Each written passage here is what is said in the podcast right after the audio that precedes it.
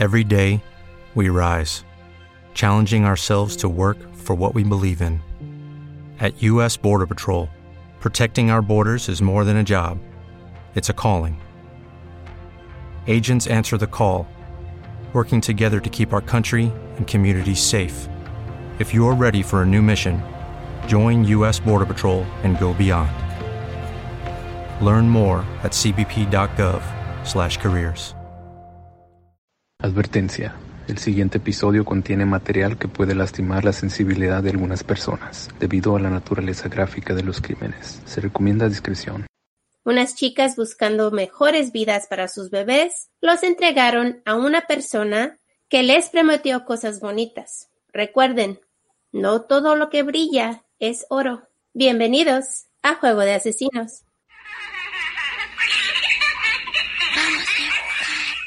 Familia, ¿cómo están el día de hoy? Bienvenidos una vez más a este loco podcast. Bueno, como ustedes saben, les vamos a dar el housekeeping de todas las semanas. Por favor, no se olviden de seguirnos en nuestras redes sociales. Aparecemos como Juego de Asesinos-podcast. También no se olviden que nuestra tienda de mercancía está abierta. Yo soy Marta. Y yo soy Kiki. ¿Están listos? Vamos a jugar. Amelia Elizabeth Hubley nació en Inglaterra en 1836. No se sabe su fecha exacta de nacimiento. Era la menor de cinco hijos de Samuel Hubley y Sarah Hubley. Su padre mantenía a la familia vendiendo y arreglando zapatos. Cuando Amelia era pequeña, aprendió a leer y escribir y le encantaba la poesía. Su madre tenía una enfermedad mental causada cuando su madre tenía tifus, una enfermedad donde les da muchísima fiebre, les salen como granitos por todo el cuerpo y les da dolor de cabeza, que si pasa mucho tiempo sin tratamiento puedes quedar con muchos problemas o morir de esta enfermedad. Como Amelia era la niña más pequeña, le tocó cuidar a su mamá hasta que murió que esto pasó cuando ella tenía solo 12 años de edad. Esto la dañó muchísimo mentalmente porque nadie le estaba ayudando. Amelia sufrió muchísimo antes de que su madre muriera. Cuando ella tenía solo 5 años, su hermanita de 6 años murió en 1841. En 1845, su otra hermana mayor también murió. Durante este tiempo, una prima de Amelia dio a luz a una bebé que no tenía padre y llegó a la casa donde ella vivía y abandonó a la niña con los abuelos de, Amelia. Ella les ayudó a sus abuelos con la niña. En ese tiempo, Amelia solo tenía nueve años. Después de la muerte de su madre, Amelia se fue a vivir con su tía mientras estaba aprendiendo el trabajo de corset maker, haciendo corsets. Y, poco después, su padre murió en 1859 y cuando su padre se murió, el negocio de zapatos quedó con su hermano mayor, Thomas. ¿Cuánta responsabilidad le están dando a una niña tan pequeña, no? Sí, y eso de que cuidó a su madre sola, sus hermanos ya se habían ido de la casa porque pues igual era la más pequeña y le tocó todo. Sí, porque al final del día, pues si no hay nadie en tu casa, pues ¿qué, ¿qué, vas a hacer? Te toca, ¿no? Pues a la edad de 24, Amelia dejó de hablarle a su familia y se mudó a Bristol, donde conoció a George Thomas. George tenía 59 años y los dos mintieron sobre sus edades cuando se conocieron. Después se contaron su edad real, pero mintieron en la tarjeta de matrimonio para reducir los años entre ellos al frente de la ley. George se quitó 11 años y Amelia se puso 6 años más. Mira los que abusados, ¿no? Están jugando al yo me quito y tú te pones. George se los quita y Amelia los recoge para darse un poquito de más. Sí, imagínate, tan joven para andar con una persona de 60 años. O sea, me imagino que ha de haber estado buscando, pues, alguien que la cuidara, ¿no? Me imagino que ella estaba enfadada de cuidar a gente y por fin dijo, voy a encontrar a alguien que me cuide, que tenga la edad para que me cuide, ¿no? Quizás lo opuesto, quizás como lo único que conoce ella es pues cuidar a una persona mayor que ella, se le hizo como algo, o enamorarse entre comillas de una persona mayor que ella es como lo que ella ya viene haciendo toda su vida, ¿no? Sí, algo normal, entre comillas, para ella. Sí, sí, sí. Sí, sí, porque en realidad ella, ella lo que, lo que estaba haciendo era pasar su vida cuidando de otras personas y esas personas eran mayores que ella. Entonces, quizás las personas de su edad no tenían la misma capacidad mental ni habían pasado por el mismo tipo de trauma que esta niña. Entonces es como, bueno, sea, como que se entiende por qué está tan atraída a personas adultas, ¿no?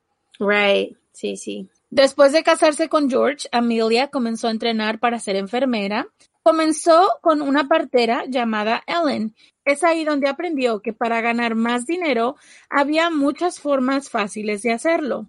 Amelia comenzó a encontrar a sus víctimas. Primero empezó a buscar mujeres que estaban embarazadas y que no estaban casadas. Durante 1834 había una ley que decía que si un hombre tenía relaciones con una mujer que no fuera su esposa, él no era responsable del bebé y no los obligaban a hacerse cargos de ellos. Entonces estos hombres iban por aquí y por allá buscando para mujeres. Así que había muchísimas chicas que salían embarazadas en ese tiempo y necesitaban pues ayuda. No tenían opciones. Amelia estaba ahí para ellas, su héroe, ¿no? Ella les hablaba bonito con historias pues de no creerse. Les decía a estas chicas que ella las iba a ayudar. Entonces, ¿cómo no vas a pensar? Te sale esta mujer que es enfermera, es conocida en el pueblo y te dice, ¿sabes qué? Te voy a ayudar con tu problemita, ¿no? Y te voy a, te voy a ayudar para que puedas salir adelante y, y, y todo va a salir bien. Y pues estas chicas no tenían otras opciones. Y es que si no tienes cómo hacerle, pues lo que vas a agarrar es la primera opción que te ponen, ¿no? Es aquí donde tuvo la idea de comenzar su negocio de baby farming. El negocio era así. Los padres que no podían tener bebés visitaban a Amelia y le decían que querían adoptar a un bebé. O en ocasiones cuidaban a los bebés. Ajá, era como un foster, era como alguien, alguien sale embarazada, no puede cuidar de su bebé, se los llevan a ella y ella los da ya sea en adopción o se los da a alguna pareja para que los cuiden y después los agarra de regreso. Y las madres les pagan a estas personas. Ajá, porque se están haciendo cargo de los niños y pues reciben dinero de todos lados, ¿no? Las chicas llegaban con Emilia y ella las cuidaba, entre comillas, hasta que dieron a luz y después les quitaba los bebés. Si no tenía quien los adoptara o los cuidara, los asesinaba y se llevaba el dinero que las madres le daban. Si las madres eran de familias adineradas, cobraba hasta 80 pounds o 109 dólares para guardar ese gran secreto de que dieron a luz pues ahí con ella, ¿no? Si el padre quería mantener al bebé en secreto, se le cobraban 50 pounds más o 68 dólares por hacer esto. Imagínate, te quieres ser responsable de la criatura y ella te va a cobrar por eso también. Es que te, te cobra por todos los lados para guardar tu secreto, ¿no? Entre comillas. ¿Te está gustando este episodio? Hazte fan desde el botón apoyar del podcast de Nivos. Elige tu aportación y podrás escuchar este y el resto de sus episodios extra. Además, ayudarás a su productor a seguir creando contenido con la misma pasión y dedicación. ¿No se merece tu familia lo mejor? Entonces, ¿por qué no los mejores huevos? Ahora, Egglands Best están disponibles en deliciosas opciones. Huevos clásicos, de gallina libre de jaula y orgánicos de Egglands, que ofrecen un sabor más delicioso y fresco de granja que le encantará a tu familia. En comparación con los huevos ordinarios, Egglands Best contiene la mejor nutrición como 6 veces más vitamina D, 10 veces más vitamina E y el doble de omega 3 y B12. Solo Egglands Best. Mejor sabor, mejor nutrición, mejores huevos. Visita egglandsbest.com para más información.